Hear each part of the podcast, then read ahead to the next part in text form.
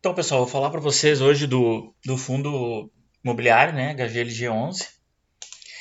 Então, antes de, de começar, eu queria é, pedir para o pessoal me apoiar o trabalho. Na, na, a gente tem o Instagram aí, arroba em Foco, e o nosso canal do YouTube também. A gente, quem tem interesse sim em um canal que fala de estudos de ações, né, estudos de fundo imobiliário, é, vou fazer bastante agora, desde que o pessoal tenha goste, né, dê um apoio. Tem também meu curso, é, como montar uma carteira vencedora em ações e FIIs aí, que eu vou deixar o link depois. Também tem meu e-book que eu lancei há pouco tempo aí, que é o Ações e FIIs na Prática. Então, quem puder dar um joinha aí e se inscrever também, agradeço bastante. É, então vamos começar aqui com, com o relatório gerencial do, do HGLG11, né? Então, o HGLG11 é um fundo, é um fundo de logística, né? Um fundo que é, que é, uh, tem a gestão, a gestão da, da, do Credit Suisse, né? Então, uma, é uma gestão que a gente já conhece há muito tempo, a gente gosta bastante. Então, a gente vê aqui que tem o valor de mercado, ele está 65, né? E no, no dia do relatório aqui, né? Patrimonial 149, tem uma diferencinha aqui, um, um pequeno ágio, né? Eu não me importo muito com, com valor patrimonial e para fundo de tijolo, né? Eu acho que fundo de tijolo é, eu olho mais por, por fluxo de caixa, por potencial de valorização dos imóveis, do que por, por valor patrimonial. É muito bom para fundo de papel, né? Fundo de CRI, mas fundo de tijolo não, não, não, não consegue captar muito bem, né? Claro que um valor muito distante daí a gente não gosta, mas, mas, mas não capta bem. O fundo então está com 4, 4, quase 4 bilhões, né, valor de mercado, mais de 300 mil cotistas, 823 mil metros quadrados de, de, de, área bruta locável, né, de ABL, que é uma coisa bem, bem impressionante assim. Um yield para tijolo interessante aí de 8 tem retorno mensal, uma vacância física que não é muito alta, 8%, vamos ver mais embaixo ali. Né? Então, o comentário do gestor do mês aqui, que apurou uma receita de 28 milhões, né, 86 por cota, é, descontando as despesas no 24, né, e eles vêm pagando 1,10 aí por cota, tentando manter a linearidade, né, no semestre, isso é, é bom para o cotista, cotista fica tranquilo, né? Assim, se uh, uma previsibilidade de renda e de receita. Né? Interessante aqui que eles têm um acumulado 3,59, né? Que vai ser distribuído aí em breve, então é um valor interessante aí, né? Pra gente uh, acompanhar. Coisa que eu achei muito interessante nesse, nesse relatório foi esse comentário aqui da. A gente, aí a gente consegue ver a, como que a qualidade da gestão ela, ela faz diferença em fundo imobiliário, né? Então a gente viu aqui que antes mesmo da saída do Magazine Luiza, né, do HGLG Ribeirão, eles conseguiram lugar para dois players, né, bem relevante no, no, no, varejo e no e-commerce, e conseguiram um ganho real de 50% na locação. Quer dizer, perdeu um inquilino, já conseguiu alugar com valor acima, né?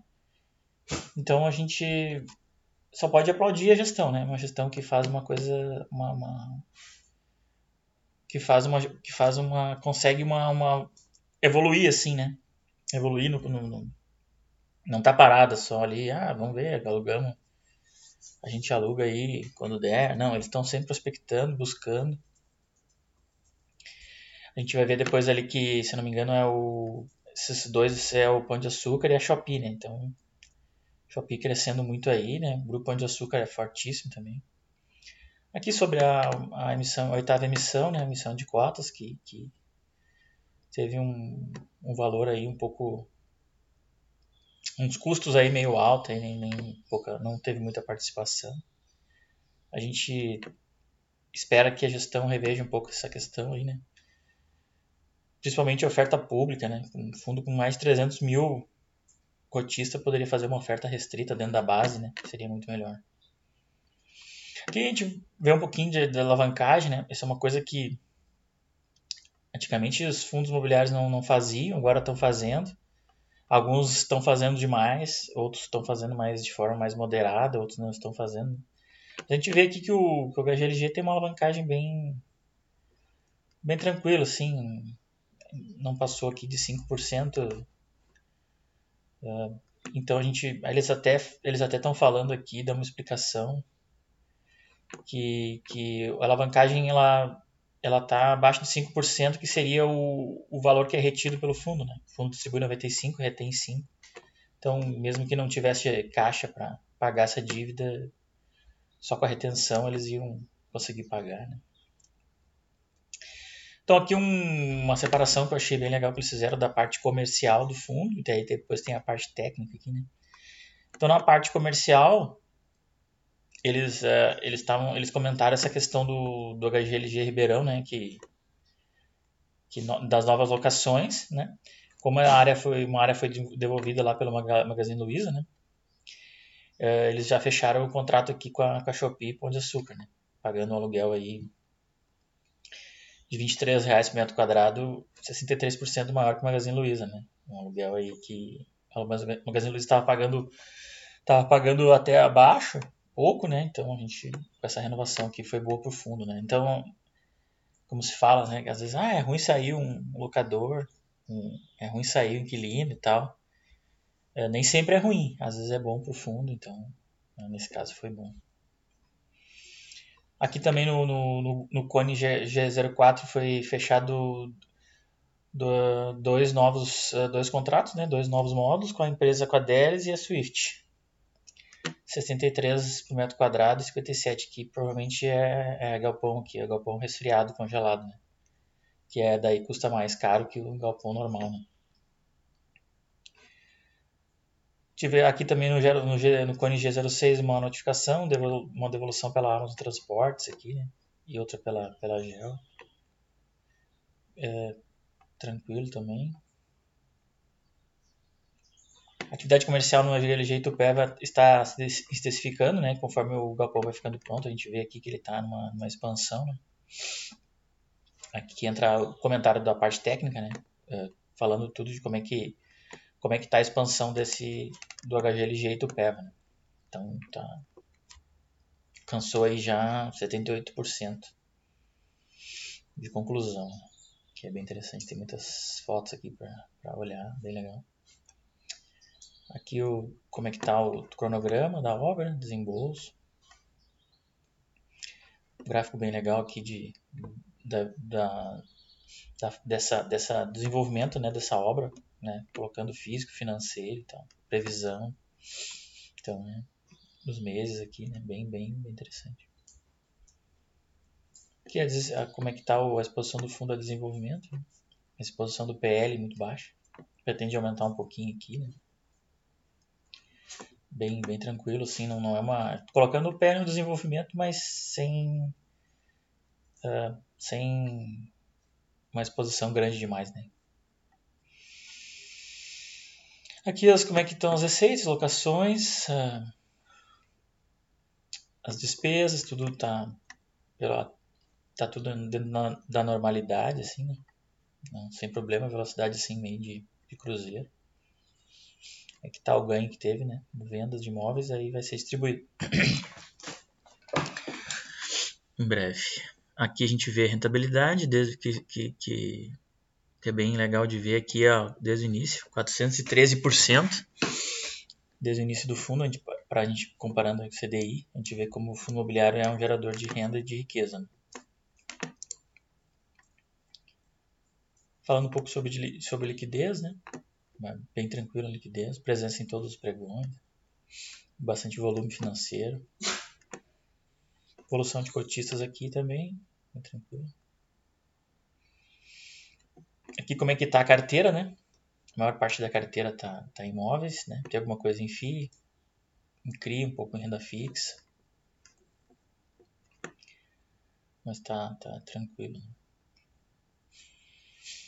Aqui tem aquisições e parcelas a receber, né? Então tem tem que pagar aqui do, uma parcela aqui do Ribeirão e do Duque de Caxias, 7 milhões. Tem várias parcelas a receber aqui, né? Várias, várias parcelas. Mais alguma coisa de aquisição aqui. também dentro da tranquilidade. Aqui é os, os imóveis, né? Onde que são os imóveis? A gente vê que que tem uma concentração um pouco relativa aqui no imóvel de Vinhedo, né? Mas a gente vê que a maioria dos imóveis é na região sudeste, né, dos Capões. A maioria em São Paulo aqui, Rio de Janeiro, São Paulo, alguma coisa Minas. Tem um aqui na Santa Catarina, mas é a localização bem localizada. Né? A gente vê que é bem localizado. Aqui a vacância, vacância física aí, em torno de 8%. Eu não, pra mim é tranquilo essa, essa vacância aí até uns 10%, eu fico tranquilo. Bem tranquilo, sim. Vencimento dos contratos aí também. Maioria vencendo aí acima de. além, depois de 2026, né? Tem uma grande revisional agora esse ano que está acontecendo. 42% dos contratos, né? Tem que dar uma acompanhada. Mês de reajuste. E qual é o indicador, né? A maioria é PCA. Tem 70% contrato típico e 30 atípico. Tem até uma boa parte atípico. Interessante. Que é, é, é a classificação dos, dos imóveis, né? Então, a maioria é, é AA, né? Tem um pouco de AA também. A gente vê que a maioria, a grande maioria aí, fica entre AA e AA, né? Que são de primeira qualidade. Aqui alguma coisa, alguns comunicados de avaliação de reavaliação de imóveis.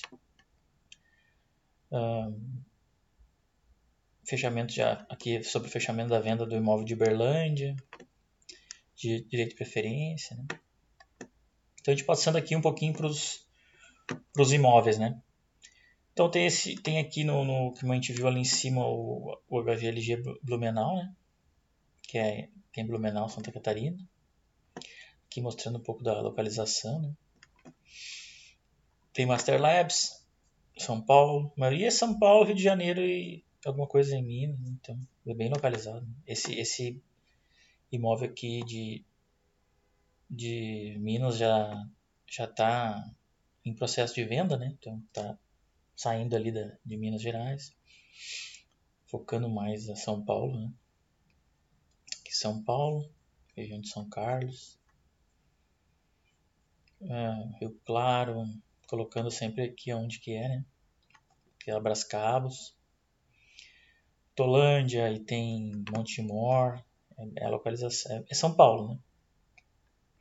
Uma coisa no Rio de Janeiro, locado para Gerdau, que é, que é uma boa locadora de primeira linha. Guarulhos, tem São José dos Campos, é, Vinhedo, que é o que tem a receita um pouco concentrada na Volkswagen, né? Mas está diminuindo cada vez mais, né? Já foi mais.